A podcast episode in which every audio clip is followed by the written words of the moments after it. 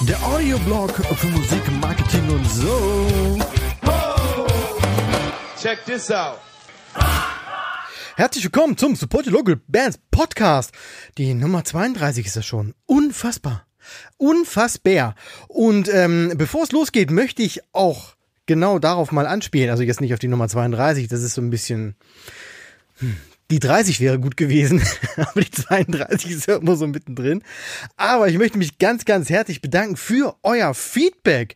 Ganz ehrlich, vielen, vielen Dank. Ich bekomme Mails und, und private Nachrichten, in denen ihr schreibt, dass ihr den Podcast nicht nur hört, sondern auch gut findet, dass äh, schon die ein oder andere äh, Stelle euch weitergeholfen hat und dass ihr einfach gerne zuhört, wie ich so vor mich hinbrabbele. vielen, Vielen, vielen Dank dafür. Als ich damals angefangen hatte, war so ein ganz kleines Mini-Ziel von mir, eine einzige, eine einzige Person zu erreichen, die aufgrund dieses Podcasts und, von, und, und, und aufgrund dem, was ich sage, ähm, ja, so eine, so eine positive Veränderung verzeichnen konnte. Und, und jetzt, tja, jetzt sind das schon zwei Leute. nein, nein, nein, ein paar sind schon und ich freue mich wirklich über jedes Feedback, über jede einzelne Person und sage danke, danke und äh, auch nochmal danke. Für mich ist das wirklich eine enorme Wertschätzung, die er mir da entgegenbringt und äh, ich bin da hin und weg. Und mit Wertschätzung hat auch das heutige Thema zu tun, zumindest im weitesten Sinne. Denn wer die aktuellen News verfolgt hat, hat auch sicherlich von dem Interview äh, gelesen mit äh, Daniel Eck. Daniel Eck, Öck, Ock, Eck, Eck. Ich weiß gar nicht, wie spricht man den aus? Kann mir jetzt wahrscheinlich auch keine beantworten, aber ich nenne ihn heute mal Daniel Eck. Das ist der Gründer von Spotify und der hat in einem Interview so ein bisschen was über den aktuellen Musikmarkt erzählt und ähm, die ein oder andere Antwort, ähm, ja, ich sag mal teilweise unglücklich formuliert. Ich hatte ernsthaft überlegt, ob ich das Thema überhaupt reinnehme oder einfach mal so stehen lasse und es vorüberziehen lasse. Ist es das Thema wert, eine eigene Folge zu bekommen? Und äh, ja, so richtig, ich will jetzt auch kein Öl ins Feuer streuen, äh, streuen vor allem. Ähm, aber je mehr ich dann über die Sache nachdachte und auch je mehr ich darüber gelesen habe, desto mehr äh, kam ich dann wieder an diesem Thema Wertschätzung vorbei. Auch zum Thema Entwicklung des Musikmarktes und ja, war irgendwie neugierig, ob das, was er gesagt hat, stimmt vielleicht. Also nicht das, was er so direkt gesagt hat, weil das war ziemlich gemein, aber da kommen wir gleich drauf, sondern diese Metabotschaft, die er halt ausge, ausgesendet hat, ob da vielleicht was, was dran war und äh, was das, was er sagte, für gerade junge Bands bedeutet kam halt so einiges zusammen und ich dachte mir, okay, mach das mal. Fang einfach mal an, da so eine Folge draus zu kneten. Deshalb habe ich mir aus dem Interview auch so drei Aussagen von ihm mal rausgenommen um, und mal so ein bisschen analysiert. Also drei Sätze sind mir ins Auge gesprungen und, und da möchte ich mal so ein bisschen drauf rum freestylen, heute drauf rum improvisieren. Ähm, denn neben den wirklich nicht so schönen Botschaften äh, gibt es tatsächlich noch eine zweite Sicht auf die Dinge und da möchte ich mal ansetzen. Also Schlittschuh an und raus auf das ganz, ganz dünne Eis. Also Aussage Nummer eins. Er sagte sinngemäß, dass es heutzutage darum geht, ein kontinuierliches Engagement für die Fans zu schaffen. Seiner Meinung nach soll die Nähe zum Fan verringert werden, also verkürzt werden und in Form von Storytelling rund um das Album zum Beispiel, beziehungsweise die Musik an sich, ein steter Dialog mit den Fans geführt werden. Ist ja erstmal nicht verkehrt. Ist auch noch die harmloseste Aussage. Von daher können wir da mal langsam in das Thema reinrutschen. Also das ist erstmal nicht verkehrt. Na, am Fan zu sein ist ja eh schon das Bestreben vieler Bands, weil nur so kann man eine Verbundenheit und Vertrauen aufbauen, das dann wiederum dazu führt, sich mit der Band und deren Musik zu identifizieren. Und hier nochmal ganz kurz in eigener Sache. Ansätze dazu sind übrigens das Thema Mehrwert und das Thema Lieblingsfan. Und da gibt es Episoden, wo ich das ein bisschen erläutert habe. Also da ruhig mal nach dieser Folge einmal zurückswitchen und äh, sich das nochmal anhören. Das Ziel dieser Nähe zum Fan ist ja ähm, neben diesem Vertrauen natürlich auch dann Wachstum und Reichweite und Bekanntheit, die sich dann daraus ergibt und halt Identifikation. Was Eck aber natürlich damit meinte, ist, ähm, dass dadurch auch die Kaufbereitschaft wachsen soll. Und selbst das ist ja erstmal nichts Verwerfliches. Also irgendeiner muss ja das Thema Geld auf den Tisch bringen. Von daher ist dieser Ansatz nicht ganz so verkehrt. Die wirklich unschöne Seite dieser Aussage ist aber, dass Eck damit natürlich meinte, dass die Musiker sich doch gefälligst mal ins Zeug legen sollen, damit sie mehr Streams generieren. Und äh, somit dann natürlich auch mehr Geld verdienen können. Und in dem, in dem Interview ging es halt auch darum, dass sich viele Künstler unterbezahlt fühlen. Sein Vorschlag war nun, dann gebt euch einfach ein bisschen mehr Mühe. Hm, hat ein bisschen bisschen bitteren Beigeschmack. Lassen wir aber mal so stehen. Die zweite Aussage, die mir aufgefallen ist, Daniel Ilk sagte, er hätte das Gefühl, dass diejenigen, die, die beim Streaming nicht so gut abschneiden, überwiegend die Leute sind, die Musik so veröffentlichen möchten, wie sie früher veröffentlicht wurden. Hm. Hier wird schon ein bisschen brenzliger. Klar, der Markt hat sich verändert, die Hörgewohnheiten haben sich verändert, ähm, die gesamte Geschwindigkeit des Marktes hat sich ja auch erhöht und sich dem Internet angepasst, das ja rasend schnell funktioniert. Und äh, ja, wenn man da mal zurückblickt, früher, also ganz, ganz früher, da hat man sich eine Platte gekauft oder eine CD oder was auch immer, sich aufs Sofa gelegt und das Album richtig gehört. So ein richtig intensiver Musikgenuss nebenbei noch das Booklet durchgeblättert und die Texte mitgelesen und so weiter. Und das Ganze wurde so ein Hörerlebnis. Heute ist das alles ein bisschen kurzlebiger geworden. Schneller in der Umsetzung und auch die Aufmerksamkeitsspanne an sich ist wesentlich kürzer als damals, was sich natürlich auch auf den Konsum auswirkt. Das heißt, ähm, Musik wird eher so nebenbei gehört. Es gibt natürlich bevor jetzt hier ein großes Veto kommt. Es gibt natürlich noch Musikhörer, die Musik richtig genießen. Und das ist auch toll. Es gibt auch Leute, die kaufen immer noch Vinyl auf ihrem sehr, sehr teuren Plattenspieler, um dann richtig in, in wirklich sehr, sehr teuren Boxen mit den sehr, sehr teuren Kabeln die Musik richtig zu genießen und sich dann auch Zeit dafür zu nehmen. Und das finde ich bewundernswert.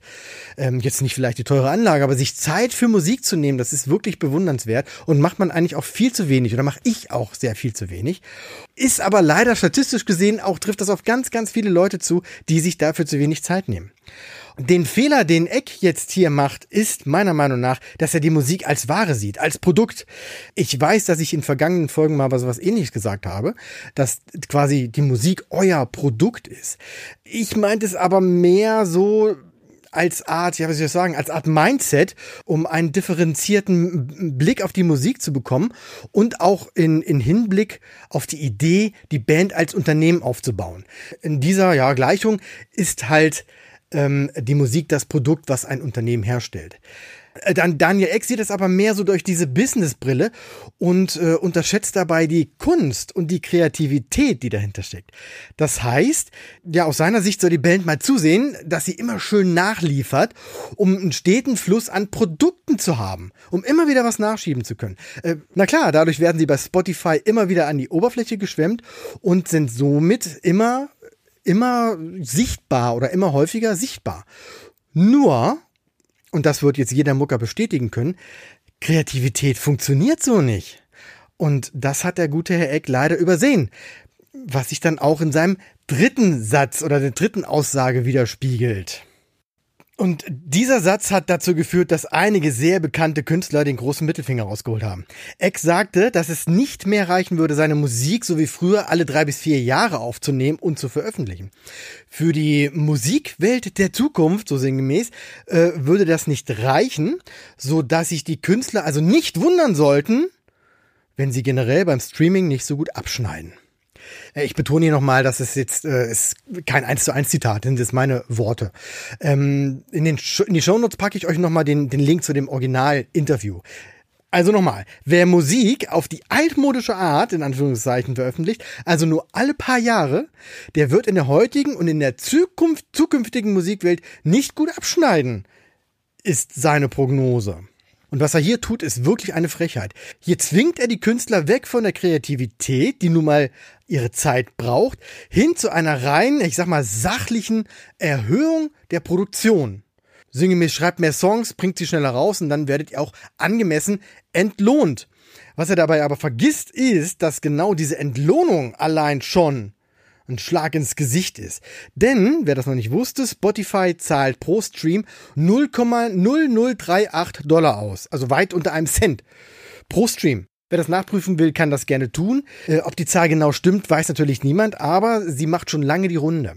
So, er kommt jetzt dabei nicht auf die Idee, den Bezahlalgorithmus oder die Logik dahinter zu ändern oder die Auszahlung zu erhöhen oder das gesamte Konzept des Streamings in Frage zu stellen. Nein, er zeigt mit dem Finger auf die Bands und sagt so sinngemäß, strengt euch mehr an, Yasis. Okay, Aziz hat er jetzt nicht gesagt, so fair müssen wir bleiben. Aber das ist einfach alles, das ist Kacke. Und äh, ja, und da sind die Bands, sind halt sauer. Die ganzen Stars sind sauer. Mike Portnoy hat gesagt, wir hat im letzten Jahr acht Alben rausgebracht. Acht Alben mit verschiedenen Bands natürlich. Und im Vergleich zu dem, zu den CD-Verkäufen oder was aus CD-Verkäufen übrig blieb, ist das natürlich, ja, lächerlich. Und sich dann hinzustellen als CEO von Spotify und zu sagen, ihr müsst euch schon ein bisschen Mühe geben, wenn ihr hier was, was verdienen wollt. Äh, was soll das? Was soll das? Und da muss man sich auch mal belegen, äh, der Typ hat auf dem Rücken von Musikern, äh, also geschätzt, vier Milliarden Dollar Vermögen aufgebaut.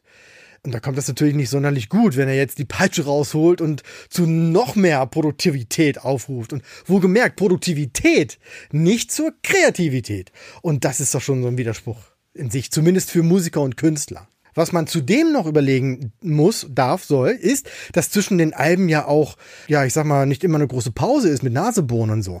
Äh, klar nimmt man sich die Auszeit, muss sie sich die Auszeit nehmen. Aber es gibt ja auch, wenn ein Album veröffentlicht wird, dann gibt's ja auch so, ein, so eine Release-Zeit. Also kurz ein halbes Jahr vor dem Album geht's ja schon los, dafür die, die Werbung zu machen. Dann kommt das Album selber raus, dann gibt es Interviews, dann gibt's die Promo-Tour, dann gibt's natürlich die Konzerte oder die, die, die, die Tour zum Album und, und, und das ist die Arbeit, die ja die Musiker verrichten. Und da dann noch zwischen den ganzen Terminen so nebenbei noch einen Song rauszuhauen und noch was Neues und so weiter, das ist doch Quatsch.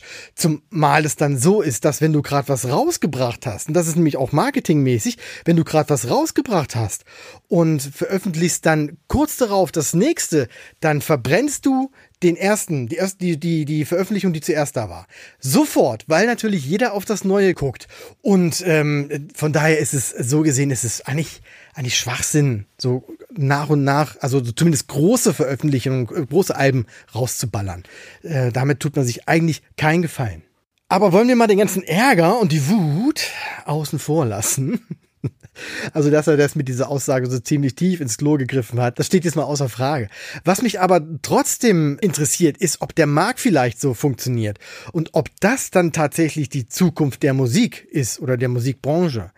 Wollen Fans vielleicht keine gute Musik mehr, in Anführungszeichen, äh, sondern eher viel, also keine Qualität, sondern Quantität, beziehungsweise äh, wird die Musik denn tatsächlich schlechter, wenn man sie in kürzeren Abständen veröffentlicht?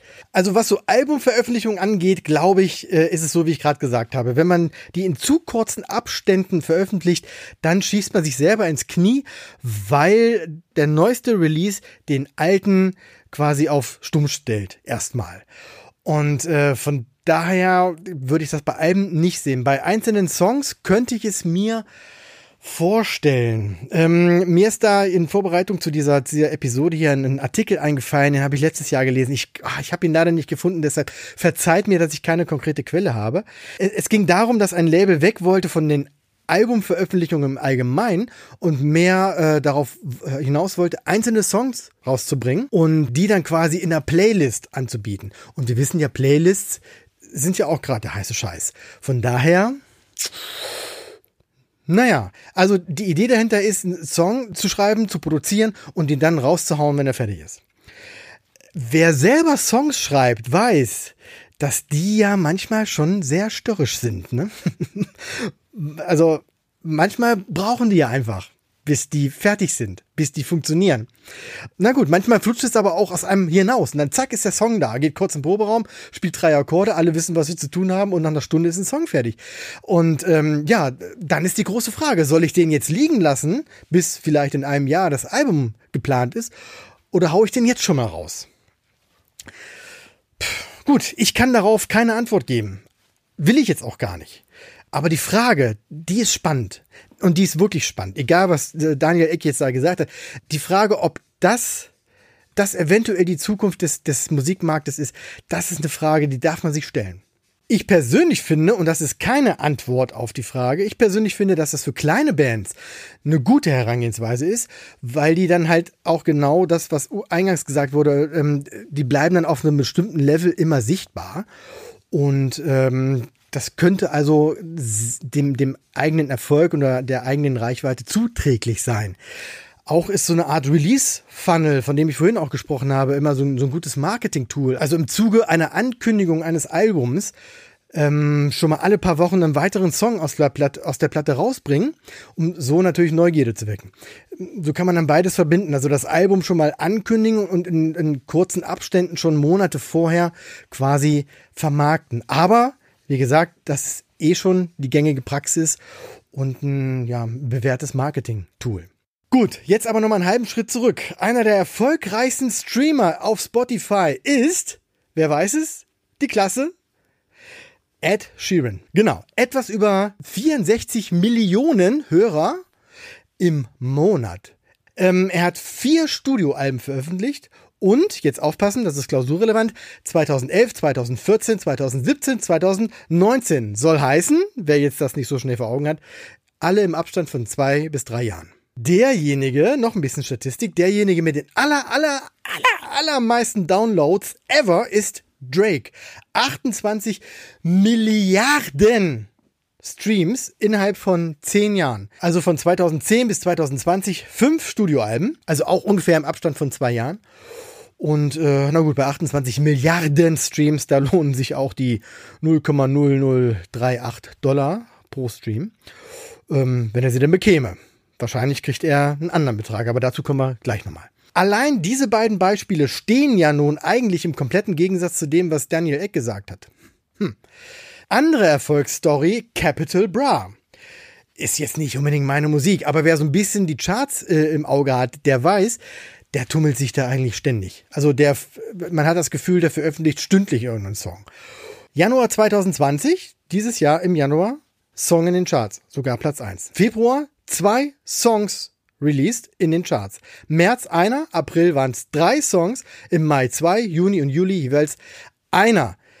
Also Veröffentlichung. Alles immer mit Chartsplatzierung und äh, immer sehr weit oben. Oftmals sogar die Eins. Hm. Ich lese das übrigens ab und bin jetzt kein Fanboy oder so. Hier ist die Herangehensweise: Song basteln, fertig machen, rausschicken. Funktioniert also auch. Ist aber natürlich generell eine ganz andere Art von Musik. Ähm, sehr technisch, sehr beatlastig, Rap und so weiter. Äh, ohne Wertung, ohne alles. Äh, aber man kann das halt einfach quasi im Wohnzimmer produzieren, am Laptop. Da hat man es als Band natürlich schon so ein bisschen schwieriger mit dem ganzen Geraffel, was man dann da mitschleppen muss. Aber ich könnte mir vorstellen, dass das dem Herrn Eck dann doch gefällt. Denn so und da sind wir jetzt wieder bei seiner Businessbrille. So bekommt er ja ordentlich Dampf und Traffic auf seine Plattform, also auf Spotify und somit natürlich auch zahlende Hörer, die immer wieder zu ihm, also zu Spotify, zurückkommen. Nur damit wir gesprochen haben, Spotify hat aktuell 138 Millionen zahlende Kunden. Tja, das mal 9,99 Euro und da streikt mein Taschenrechner. Natürlich geht das Geld nicht direkt in die Privatschatulle von, von Daniel Eck. Klar, um so eine Maschinerie am Laufen zu halten, muss man schon mal das ein oder andere Bündel in die Hand nehmen und entsprechende Dinge natürlich bezahlen. Und angeblich macht der Laden ja kaum Gewinne. Der arme Junge. Das wäre übrigens auch eine spannende Frage. Warum macht Spotify eigentlich keine Gewinne? Aber gut, dafür bin ich wirklich der falsche Ansprechpartner und das hier ist der falsche Podcast dafür. Und wir sind eh schon über die Zeit. Also, drei Dinge zum Schluss. Erstens, stimmen die 0,0038 Dollar? Jein. Die Zahl geistert durchs Netz und alle beziehen sich darauf. Allerdings lebt Spotify davon, große Namen, große Bands im Portfolio zu haben. Es gibt ja genug Musikerinnen, Musiker und, und, und Bands, die sich anfangs gesträubt haben, da mitzumachen und dann später doch nochmal eingeknickt sind und den Gesamtkatalog dann dort irgendwie platziert haben. Taylor Swift, Adele, Rammstein oder die, die Ärzte, die werden sicherlich ein gutes Angebot bekommen haben, was dann wiederum über den 0,0038 Dollar liegt aber nichts Genaues weiß man eben nicht. Zumindest kon konnte ich jetzt darüber nichts finden. Wenn ihr Lust habt, da selber mal zu recherchieren, dann nur zu. Äh, schickt mir gerne eine Nachricht dazu. Andere Streaming-Dienste zahlen übrigens ein bisschen mehr. Nicht alle, aber Apple Music zum Beispiel liegt angeblich bei fast dem Doppelten, also so 0,007 Dollar. Und selbst dieser, der ja hier in Deutschland nicht ganz so verbreitet ist, wie ich glaube, soll so bei 0,005 Dollar liegen. Aber wie gesagt, alles ohne Gewähr. Bei Interesse einfach mal bitte selber den aktuellen Stand googeln und auf Wunsch mir gerne mitteilen. Zweite Schlussfrage. Gibt es Alternativen? Auch hier, jein. Rein technisch gesehen gibt es durchaus ähnliche Möglichkeiten und Plattformen. Bandcamp zum Beispiel. Da ist die Auszahlung transparenter und auch dem Künstler eher, ich sag mal, zugewandt. Die zahlen also wesentlich mehr aus als Spotify und die anderen Streaming-Dienste. Hat aber auch eine andere Grundlage, wenn ich das richtig gesehen habe. Also Bandcamp ist eher so, ich kaufe eine, ich, ich kaufe eine CD, ich kaufe ein Album und besitze das dann. Die Band kriegt ihren Anteil, fertig. Und das ist so, als würde ich mir eine CD kaufen und ins Regal stellen. Das heißt aber aus Business-Sicht, der Käufer ist, hat gekauft und ist weg. Der Vorteil beim Streaming ist, und das ist auch der Vorteil der Bands, die da sind, der sogenannte Long Tail. Das heißt, ich veröffentliche heute ein Album, habe jetzt natürlich so einen absoluten Peak von Leuten, die das hören, kann aber in mehreren Monaten trotzdem noch weiterhin Geld quasi mit denselben Kunden verdienen, weil die, weil die die Songs immer wieder hören. Immer, immer, immer wieder über diese Streaming-Plattform. Und äh, das ist so ein bisschen der Unterschied. Weitere Plattformen sind äh, Patreon und Steady, die sind ja sehr ähnlich. Äh, Steady kommt aus Deutschland, Patreon aus äh, USA. Und das sind auf jeden Fall auch spannende Plattformen. Wobei ich da aktuell noch dran bin, zu recherchieren, inwieweit die sich für, für Musiker eignen und ob es da wirklich so einen Mehrwert gibt. Ich werde da aber auf jeden Fall berichten. Ist ein spannendes Thema. Auch immer wieder äh, ein Klassiker ist die eigene Website mit Shopsystem dahinter. Da fehlt dann unter Umständen die Reichweite, die man eben auch durch Spotify bekommt. Das ist ja auch wieder so ein Vorteil. Auf die eigene Website, da muss man die Leute erstmal erstmal bringen, erstmal zuwinken und sagen, komm doch mal hier, kauf doch mal bei uns. Aber wenn man Fan ist, wenn ihr Fan von irgendeiner Band seid, dann kann man da natürlich, also wirklich was, was, was Gutes tun, wenn man das dann bei denen direkt kauft. Da geht dann die Kohle ohne Umwege direkt an die Musiker. Und jetzt ganz zum Allerschluss die Frage, die im Zuge dieses unsäglichen Interviews immer wieder gestellt wurde. Sollte man Spotify boykottieren? Da kann ich jetzt auch nur meine Meinung sagen und das ist ein klares Nein. Gerade als junge Band äh, sind Spotify und diese ganzen anderen Streaming-Plattformen natürlich eine super Möglichkeit, Reichweite zu schaffen. Ich hatte es ja gerade schon gesagt, 138 Millionen äh, zahlende Kunden plus die Free Abos. Mit einem Boykott würde man im schlimmsten Fall einen noch größeren Schaden anrichten, als es ja, und die Sache noch schlimmer machen, als sie gerade ist.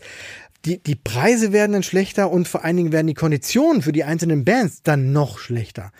Ich denke eher, dass die einflussreichen Bands und die, die großen Labels, dass die da sich mal einmischen sollten und ins Gespräch gehen müssten, um da so ein Umdenken zu erreichen. Allerdings, dieses Umdenken müsste dann wahrscheinlich aber auch auf beiden oder auf allen Seiten passieren. Leider auch ein bisschen bei den, bei den Musikern. Weil wenn sich der Markt verändert, muss ich mich auch so ein bisschen verändern. Unterm Strich darf aber die Kreativität nicht leiden. Und ähm, tja, da müsste eventuell mal die Business-Etage von den Labels äh, und von der Branche einfach mal ein bisschen besser zuhören, mehr ins Gespräch gehen mit den Bands, mit den Künstlern, was die brauchen, was die wollen, um dann mit Spotify und ganzen anderen Plattformen eine entsprechende Lösung zu finden. Aber na gut, das ist ein schöner Traum. Ähm, Musiker machen Musik, Businessleute machen Business und von daher eine schwierige Sache. Und das wäre ja auch nichts Neues, sagen wir mal. Ähm, jetzt gibt es ein schönes, schönes Gleichnis, ein schönes, schönes Interview mit Frank Zappa, der sagte, dass die Plattenbosse schon immer, in Anführungszeichen, dicke Männer mit dicken Zigarren waren, deren Hauptaugenmerk immer das Geld verdienen war. Und wenn dann mal einer ankam, das zu verändern, wurde der auch in diesen Sog äh, ja, eingesogen und äh, wurde dann auch irgendwann zu so einem äh, dicken, dicken Mann mit dicker Zigarre. und das war in den 70ern. Also, ähm, ihr seht, so viel hat sich gar nicht geändert. Verdammt nochmal. Ähm, das Link zu diesem Video, zu diesem Interview mit Frank Zappa, ähm, packe ich auch mal in die Show Notes. Das ist richtig geil. Geht nur so fünf Minuten. Äh, guckt euch das mal an. Klasse. So, und nun? Jetzt sind wir hier am Ende. Hat Daniel Eck nun recht? Oder ist es ein kleiner Spinner? der sich auf dem Rücken anderer eine noch goldenere Nase verdienen will? Ich weiß es nicht. Im, Grunde genommen will er ja, dass andere seine Regale füllen, damit er quasi die wahre Musik verkaufen kann. Verdienen tun daran mal wieder ganz, ganz viele, außer den Künstlern. Also die verdienen ja auch was, aber wahrscheinlich im Verhältnis zu wenig.